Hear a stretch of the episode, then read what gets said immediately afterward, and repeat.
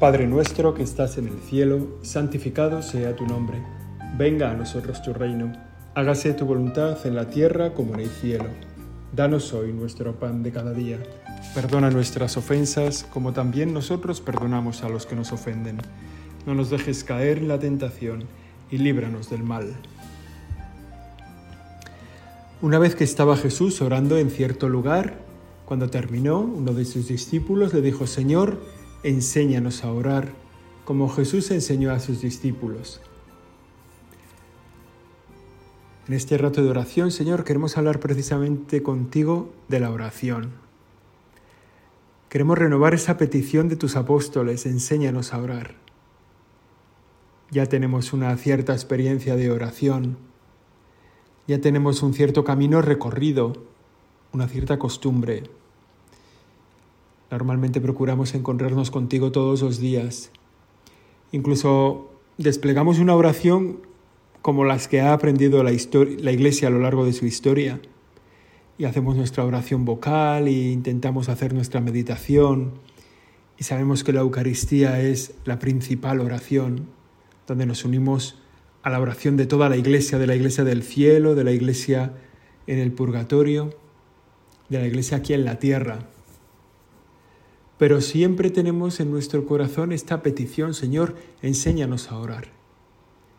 Y muchas veces la oración, como tiene una vida, también tiene sus momentos de oscuridad, su debilidad, los momentos de luz, de fortaleza. Y entonces esa petición pues es habitual, es constante. Siempre necesitamos que nos enseñes a orar para poder empezar de nuevo, para poder retomar esa relación que la hemos dejado apagar a lo mejor por nuestro pecado, por nuestra desidia, o quizás simplemente por el cansancio o porque se nos ha amontonado la vida y sentimos otra vez que tenemos que volver a empezar. Y lo hacemos con esta frase, Señor, enséñanos a orar. Esa oración que dice el catecismo es una relación viviente y personal con Dios vivo y verdadero una relación personal contigo, Señor. Que podemos tomar medida muy rápido. ¿Cuál es la intensidad de nuestra oración? La podemos medir muy rápido, Señor. El tiempo que te dedicamos, las veces que levantamos nuestra mirada al cielo, las veces que te pedimos por un amigo, por una persona, por una intención, o que te damos gracias por algo que hemos recibido, o sencillamente que nos damos cuenta de tu presencia a nuestro lado todos esos detalles marcan nuestra vida de oración, todo lo que estamos dispuestos a hacer porque tú estás aquí, porque tú estás a nuestro lado, una relación personal contigo.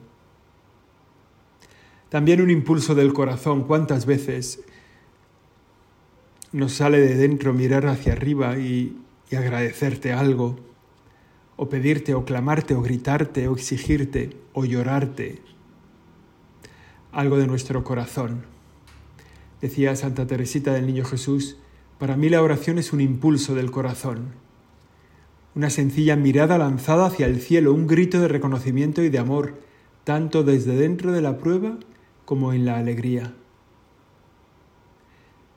Es esa relación personal contigo, Señor. Es verdad, tenemos experiencia que rezar, como hablar, no sale solo es un impulso del corazón, es verdad, que quiere entrar en relación con alguien a quien se ama. Y de la misma forma que también hablar se aprende, son los padres los que enseñan a hablar y el niño aprende rápido porque se lo pide el cuerpo, porque quiere relacionarse con sus padres, decirles que les quiere, decirles lo que necesita, aprender, vivir. De la misma manera, el hombre que sabe que Dios está ahí, quiere entrar en relación con Él quiere hablarle, quiere decirle las cosas, quiere pedirle, darle gracias. Enséñanos a orar, Señor. A veces, muchas veces nuestra oración es como decía San José María, que no sabes orar, ponte en la presencia de Dios y en cuanto comiences a decir, Señor, que no sé hacer oración, estás seguro de que has empezado a hacerla. Es verdad, simplemente es una presencia de lo que somos conscientes. A partir de ahí ya hay oración. En cuanto nos damos cuenta de que tú estás ahí, yo estoy aquí. En cuanto me doy cuenta simplemente de que te estoy mirando, de que te estoy buscando, de que te estoy queriendo, ya estoy rezando. Ese es el tema de nuestra oración de hoy, nuestra petición, que nos enseñes a rezar y al mismo tiempo una oración caminando por la vida de la oración. Quiero pedirte fuerzas para mi oración en este momento de hoy, para mi oración de este momento, para mi oración de siempre. Y queremos aprender a rezar mirando cómo era tu oración, que tantas veces encontramos en la Sagrada Escritura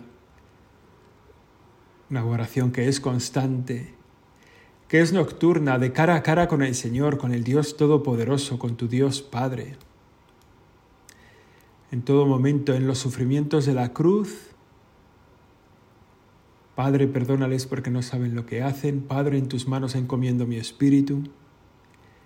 También en los momentos de la gloria, en el tabor, que hasta los apóstoles salieron diciendo que bien se está aquí, en esa conversación tuya. La misma palabra del Señor, tu palabra nos enseña el cómo y el qué de nuestra oración. Sabemos que nuestra oración tiene que ser confiada porque tú nos has dicho que empieza con la palabra Padre nuestro. Y en el Padre solo puede haber confianza. A Él nos dirigimos sabiendo que nos cuida, que nos ama que nos ama desde antes de la creación del mundo, que nos ha elegido, que nos ha destinado. Y le pedimos también el qué de nuestra oración. No nos dejes caer en la tentación, danos el pan de cada día, el perdón de nuestros pecados, la liberación del mal, participar en la gloria de Dios. Esa es la oración que tú nos enseñas, la que vemos en ti. Vemos también cómo tú rezas y nos pides que recemos también así, siguiendo los ritmos, las plegarias de tu pueblo, siguiendo el tiempo en el que vives. Te hemos reconocido, Señor, en el templo cuando habías subido a peregrinar según lo previsto, según lo que estaba previsto. También nosotros tenemos nuestras peregrinaciones, que son tiempo de oración. También tenemos unos ritmos en nuestro pueblo cristiano que hemos ido aprendiendo a rezar en la cuaresma, en el adviento, preparándonos para la Navidad y para la Pascua, celebrándolas. Tiempo de oración según el ritmo del pueblo. Oración frecuente, como te vemos, ¿no? De noche, en la soledad, también de manera especial en los momentos decisivos de tu misión. Y así tiene que ser también la nuestra.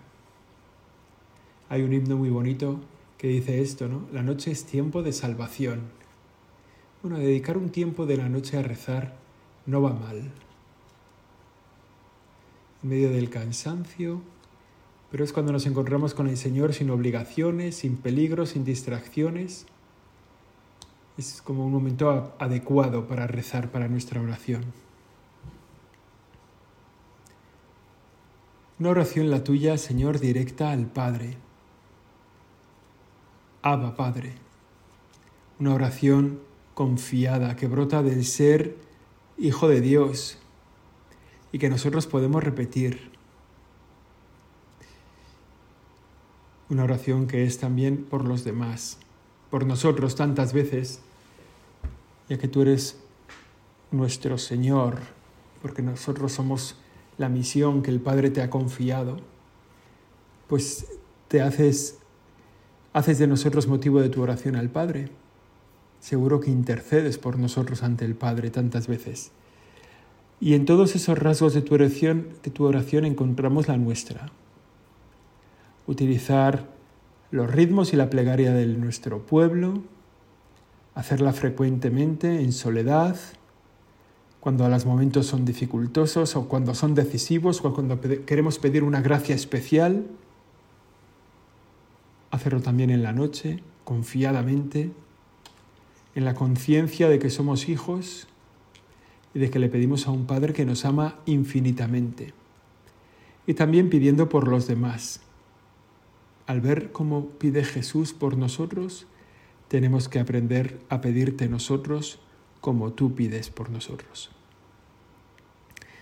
La vida de Jesús, tu vida Señor, es una incesante oración que nos enseña a rezar. Haznos conscientes Haznos leer muchas veces tu palabra para que nos demos cuenta con una mirada nueva de todas esas enseñanzas para nuestra oración que encontramos en la Escritura. Darnos cuenta de cómo tus obras reflejan tu gloria, la gloria de Dios, para darnos cuenta de que también en nuestras obras podemos hacer oración. Que ese rato de estudio, que ese rato en el trabajo, centrados, recogidos, que esa preparación de cosas, que ese trabajo físico es también tiempo de oración. ¿No caminabas tú también, Jesús, a veces entre tus apóstoles un poco separado, contemplando la gloria de Dios? ¿O a veces en la barca, en los traslados de un lado al otro del lago, no te recogías en oración? Toda tu vida, Señor, es una oración constante que nos hace visible una comunión profunda con el Padre y que, nos y que son para nosotros también una enseñanza de cómo tenemos que rezar, siempre en comunión con Dios. Cada vez que levantamos la mirada a Dios ya estamos haciendo oración, todo puede ser oración. Toda nuestra vida basta simplemente ser conscientes de una presencia y mirarla sonriente, con confianza, con complicidad. Ahí estás, Señor. En un pequeño detalle que pase, cualquier cosa que en nuestro corazón haga mirarte de nuevo, que eleve nuestra alma a ti. Queremos reconocer en tu oración, en nuestra oración, Señor, un don tuyo. Darnos cuenta de que cuando rezamos nos estás regalando la oración, nos estás regalando un tiempo nuevo, un tiempo fecundo para el bien particular, para el bien de la iglesia, para el bien del mundo. Cada vez que rezamos nos estás dando un don y al mismo tiempo nos estás encargando una misión. En ese encuentro contigo, en esa charla contigo, con una relación de hijo que se reúne con su padre, escuchamos lo que quieres de nosotros. Es una relación viva la que mantenemos contigo, Señor. Y a veces se convierte en una pura cháchara por nuestra parte.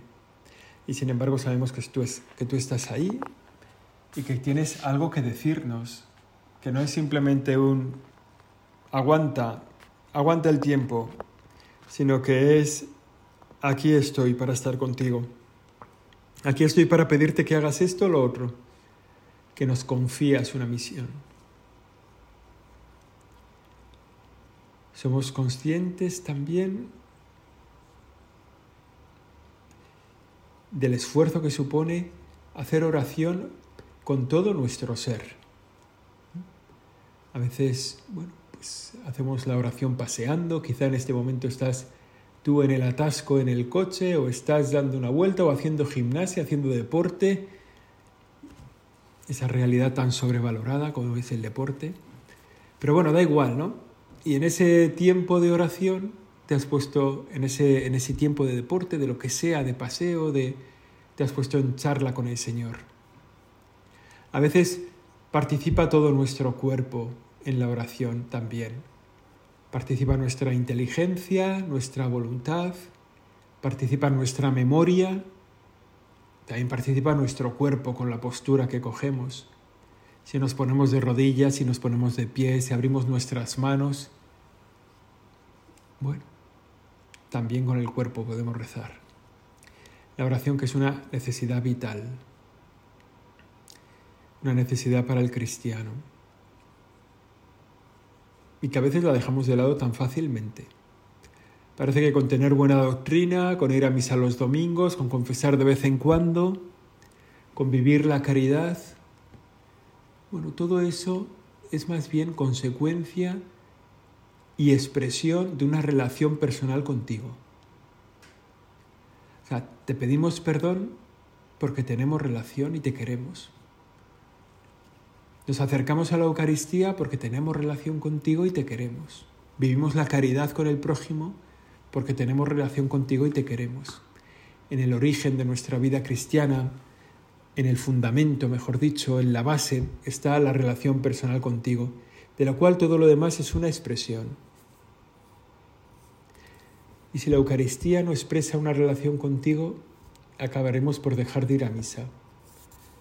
Y si en la confesión no nos encontramos contigo para pedirte perdón, porque no tenemos relación contigo, pues dejaremos de confesarnos, dejaremos de vivir la caridad, o acabará siendo filantropía, ¿no? Bueno, Señor, que esta necesidad vital la sepamos sacar adelante con tu gracia. No estamos hablando del Espíritu Santo, que es el motor también de nuestra oración, que es el que enciende la chispa del motor, que es el que nos suscita la buena idea de ponernos a rezar. ¿Cuántas veces? Tantas veces en realidad. Bueno, pues vale la pena, ¿no? Que nuestra oración comience casi casi con esas palabras Ven Espíritu Santo, llena los corazones de tus fieles, enciende en ellos el fuego de tu amor. Envía tu Espíritu, Señor, y serán creados. Renovarás la faz de la tierra. Enviados a una misión. La vida de Jesús, hemos comenzado este tiempo de oración recordando esas palabras que aparecen en el Evangelio de Lucas, en el que le dice, los apóstoles, los discípulos le dicen al Señor, enséñanos a orar. Y podemos ver cómo en la palabra de Dios cuántas cosas nos ayudan para nuestra oración. Señor, tú nos has dejado muchas herramientas. Quizá las tenemos que probar, cada una de ellas. Quizás nos valen para unos tiempos o para otros. Quizá tenemos que hacer cambios cuando no avanzamos en la oración y cambiar de una herramienta a otra, ¿no? Pero realmente nos has dejado muchas, muchas herramientas para la oración. La primera tentación de la oración muchas veces es no necesitas nada. Ponte delante de Dios, siéntate y no te preocupes, tú no necesitas nada. Tú ya llevas tiempo rezando, tú ya tienes una vida de oración profunda, no necesitas nada a tu lado. Tú ponte delante de Dios y empiezas. Y esa es una tentación grave, porque el Señor nos ha dejado muchísimas herramientas para nuestra oración. Y entonces no necesitar ninguna es como que somos más listos que Dios. ¿no? La primera herramienta para nuestra oración es su palabra, la palabra de Dios, la Sagrada Escritura. El Evangelio, fundamentalmente, el Nuevo Testamento, pero también cualquier libro del Antiguo Testamento el libro de la sabiduría, los profetas, los salmos. Cada uno de ellos son herramientas para nuestra oración. Ir sin nada es el mejor motivo para dejarlo todo. Aunque sea ir con un podcast, ¿no? Como haces ahora. Bueno, pues ir con el podcast. Y si el podcast no me ayuda, pues se cuelga y uno coge la palabra de Dios, que es de Dios, y que por tanto es más de Dios que el podcast, y leemos la palabra de Dios.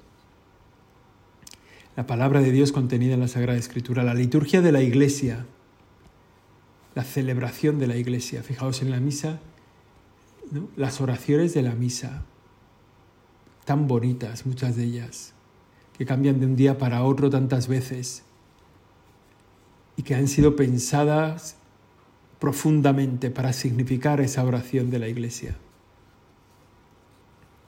También es una herramienta para nuestra oración la fe, la esperanza y la caridad. Pensar en mi fe, vivir la esperanza, concretar la caridad. El día de hoy, con sus acontecimientos, con las cosas que han pasado, con las buenas noticias y las malas, son materia adecuada para la oración. Esta gente con la que me he encontrado, esta conversación que he tenido, esta dificultad, este abuso de autoridad que me han metido. Y sin embargo que, he sabido encajar o rectificar o enderezar. Bueno, los acontecimientos, la vida misma es tiempo para nuestra oración. Y eso pues, se van mezclando en la vida de oración. Pues a veces empezamos con la palabra de Dios, luego hacemos las peticiones de la iglesia, luego nos damos cuenta de, que tengo que revisar un poco alguna virtud o mi propósito particular que tengo que sacar adelante esta semana, ¿no? que lo he concretado con la dirección espiritual. Oye, pues voy a luchar en esto. Y las cosas del día, sin hacer de esto una tesis, ¿eh? que a veces es fácil pasar de las cosas del día al monólogo, al monólogo. En vez de un diálogo, Señor, aquí está esto, ¿cómo lo ves? Tengo esta dificultad, ¿tú qué harías? Pasar a decir esto tiene que ser así, tengo que hacerlo así, y entonces haré esto, y cuando me diga esto le diré esto otro, y entonces venga y venga el monólogo. Bueno, bien lo sabemos, cuántas veces lo experimentamos. Y es bueno que mezclemos estas cosas, ¿no? que hemos dicho, estas herramientas para la oración. Apoyarnos bien en la palabra, apoyarnos bien en la liturgia, en las virtudes, en el hoy. Utilizar también los salmos, ya lo hemos dicho, pero fíjate, los salmos que es la palabra de Dios dirigida al hombre y la palabra del hombre dirigida a Dios. Así se conocen los salmos. En la celebración de la Eucaristía, el salmo es la respuesta a la lectura, la respuesta del pueblo de Dios a la lectura de la palabra de Dios y de algún modo nos vincula con una tradición secular, ¿no? 30 siglos rezando los mismos salmos. Y nosotros pues nos unimos a una tradición secular que nos vincula al pueblo de Israel, que nos vincula a Jesús, que rezaba con los salmos, que nos une a la vida de la iglesia, rezar con los salmos. Tan sorprendentes que podemos recitar muchas veces teniendo en nuestra cabeza otro tema en paralelo. ¿verdad? Hay veces que, la cabeza se desdobla y entonces es, es, capaz de recitar los salmos y al mismo tiempo estar preparando la cena con los amigos. O recitar los salmos y ir conduciendo en el coche pues a 140 por hora para llegar a no sé dónde. Bueno, en fin, ¿no? Reconocer en ellos esta palabra del pueblo de Dios y palabra al pueblo de Dios. Y esos salmos en los que encontramos todas las posibilidades de la vida de la iglesia, todos los sentimientos humanos que nosotros vivimos en primera persona y que es fácil, tan fácil reconocerse en ellos, ¿no? Las alegrías, las tristezas, las penas, las acciones de gracias, el amor, el entusiasmo, el sufrimiento, la recriminación, la petición de ayuda, todos esos sentimientos que se hacen visibles en los salmos, que conociéndolos bien podemos hacer pues el que necesitamos en cada momento. El salmo en el que me recojo mejor.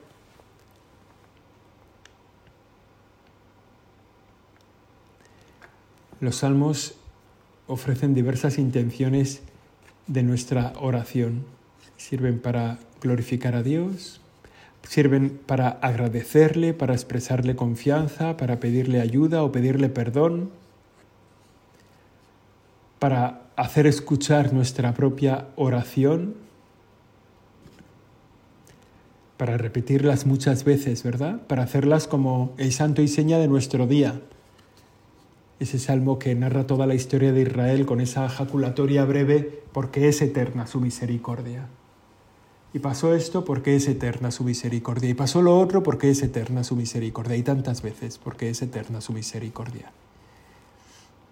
Y nosotros podemos vivir así nuestro día, ¿no? Y esto me ha salido mal porque es eterna su misericordia. Y esto ha encajado, este proyecto ha salido adelante porque es eterna tu misericordia. Y esta palabra que le he dicho a este amigo y que puede ser fecunda es porque es eterna tu misericordia. Bueno, los salmos que nos ayudan a rezar. ¿Qué tenemos que hacer en la oración? ¿Qué es necesario que hagamos en nuestra oración? Pues lo primero, adorar a Dios. Es decir, estar a tu lado, Señor, conscientes de que tú estás y de que tú eres el Señor, de que tú eres el Dios Todopoderoso. Haznos darnos cuenta de eso cuando nos sentemos a rezar. Haznos darnos cuenta de tu presencia en el sagrario, tantas veces en la Eucaristía, que a veces estamos en la iglesia como, como un banco, como un banco cualquiera, o igual como un banco encima desvencijado y sin barniz. Adorar. Nuestra primera oración tiene que ser de adoración, también de petición, de pedirte lo que necesitamos lo que necesitamos nosotros, lo que necesita nuestro mundo, la sociedad. También de agradecimiento por las cosas que van bien. Decía San Pablo, les decía a los de Tesalónica San Pablo, dad gracias en toda ocasión. Es lo mismo de lo, de por qué es eterna tu misericordia. Bueno, pues ha salido una cosa bien, gracias Señor. Ha salido mal, gracias Señor ha salido un encuentro fructífero, gracias Señor. Ha sido un peñazo, gracias Señor. Bueno, en toda ocasión dad gracias a Dios. Se agradece a Dios por los dones de la creación, por el día maravilloso que ha hecho hoy. O por el día desastroso que ha hecho hoy, que es una expresión también de tu grandeza y de tu poder. Y te damos gracias por la redención que hemos podido celebrar también en este día Cualquier acontecimiento, cualquier cosa que necesitemos puede ser motivo para nuestro agradecimiento. También una oración de alabanza debemos lanzar al Señor. Tantas veces, tantas cosas que podemos poner delante de Dios en esa expresión de adoración, de petición, de agradecimiento, de alabanza. Y por tantos cauces para cumplir esos fines, ¿no? se puede hacer esos fines que buscamos con nuestra oración, lo podemos hacer a través de nuestra meditación, a través de la contemplación, a través de la oración vocal. Señor, te doy gloria con esta oración vocal.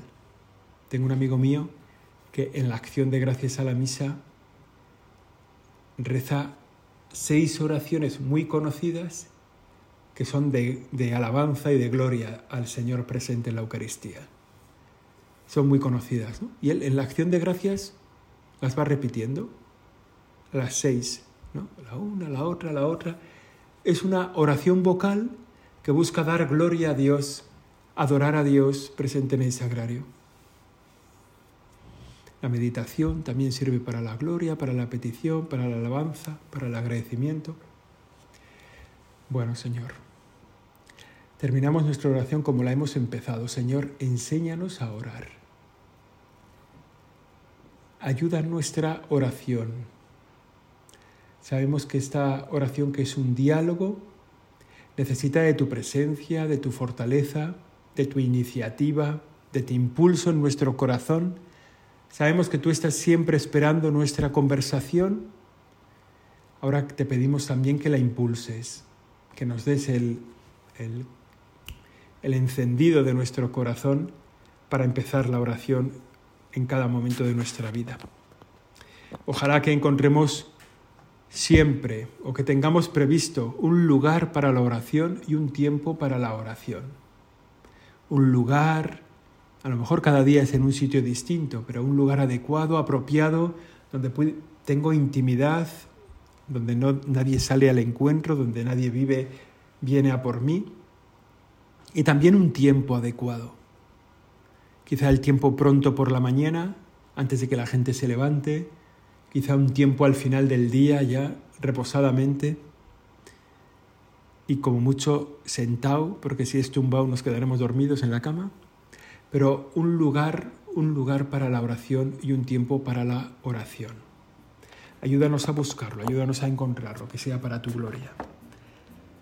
Que la Virgen María, nuestra Madre, maestra de oración, nos impulse también a esos encuentros personales con Cristo, que son fecundidad para nuestra vida espiritual y fecundidad para la vida de la Iglesia en el mundo. Dios te salve María, llena eres de gracia, el Señor es contigo. Bendita tú eres entre todas las mujeres y bendito es el fruto de tu vientre Jesús. Santa María, Madre de Dios, ruega por nosotros pecadores, ahora y en la hora de nuestra muerte. Amén.